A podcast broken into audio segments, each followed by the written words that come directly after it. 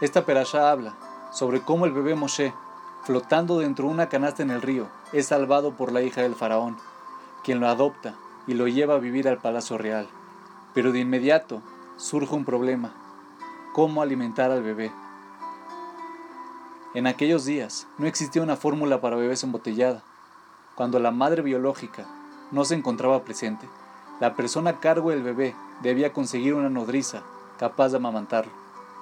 Sin embargo, Moshe se negaba a ser amamantado por mujeres egipcias, hasta que finalmente la hija del faraón encontró una mujer de la cual Moshe sí aceptaba su leche, Yohebed, la madre biológica de Moshe.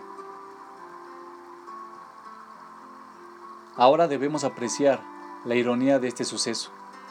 El decreto de muerte del faraón en contra de los bebés judíos tenía como intención específica evitar una nueva generación de liderazgo judío.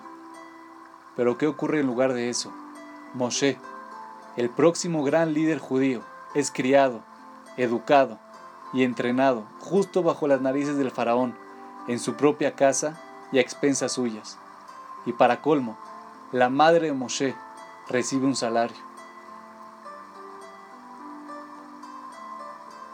Nos dice Rabshraga Simons, aquí podemos encontrar una profunda lección.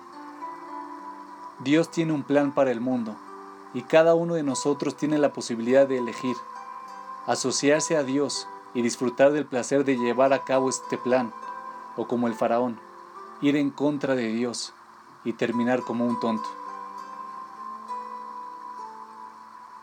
La Gemara nos dice, haz de la voluntad de Dios tu voluntad. Esto suena como un buen consejo, porque como vimos en los casos de Moshe y el faraón, Dios finalmente solucionará todo a su modo.